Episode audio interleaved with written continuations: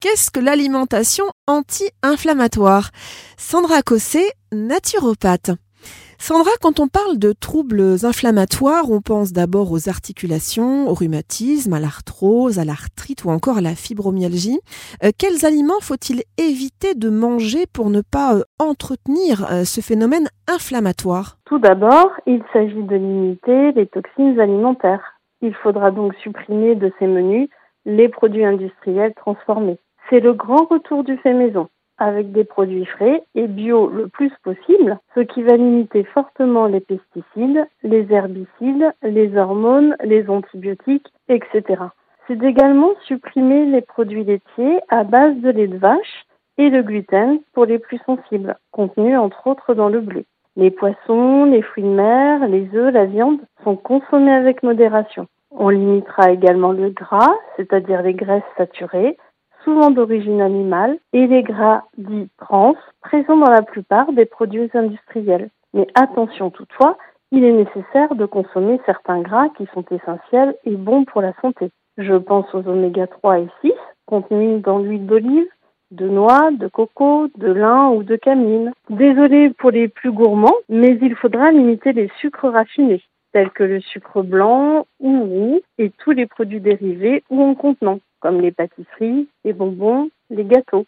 À noter également les céréales raffinées, comme les pâtes blanches, le riz blanc, la semoule, ou encore le pain blanc comme la baguette, et enfin certaines légumineuses, comme les pois chiches et les haricots rouges.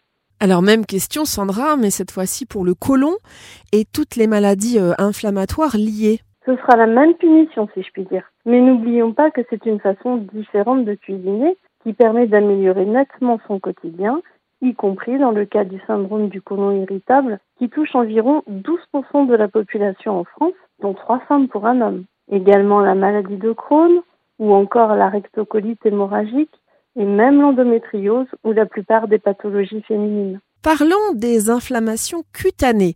Euh, que faut-il là encore éviter de manger pour ne pas amplifier euh, un psoriasis, un eczéma ou un autre trouble de l'épiderme, Sandra? Je préconise systématiquement l'arrêt du lait de vache sous toutes ses formes pour commencer et tous les laits d'origine animale comme le lait de chèvre et de brebis si les problèmes persistent. On limitera les aliments contenant du sucre ainsi que les aliments contenant du gluten comme les pâtes blanches, la semoule ou le pain blanc et également l'alcool. Mais il est bon de tenir compte aussi de l'état psycho-émotionnel de la personne. En ce cas précis, l'alimentation ne règle pas tout.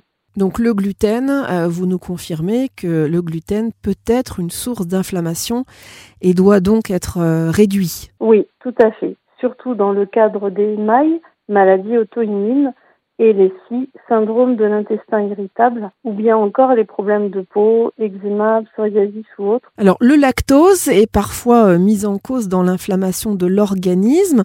Euh, faut-il donc préférer acheter ces produits laitiers sans lactose, comme on trouve maintenant dans les, dans les grandes surfaces et la plupart des supermarchés? Oui, afin d'éviter une des sources d'inflammation de l'organisme. Il faut savoir que l'homme ne produit pas ou peu de lactase, l'enzyme qui permet de digérer le lactose. C'est pourquoi il est préférable de consommer des produits laitiers sans lactose et mieux encore des produits à base de lait végétaux exempts totalement de lactose et de cholestérol. Sachez que certaines épices peuvent avoir un effet anti-inflammatoire.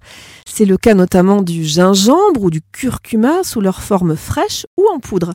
Et pour potentialiser les effets positifs du curcuma, eh bien ajoutez-y un peu d'huile d'olive de qualité et du poivre.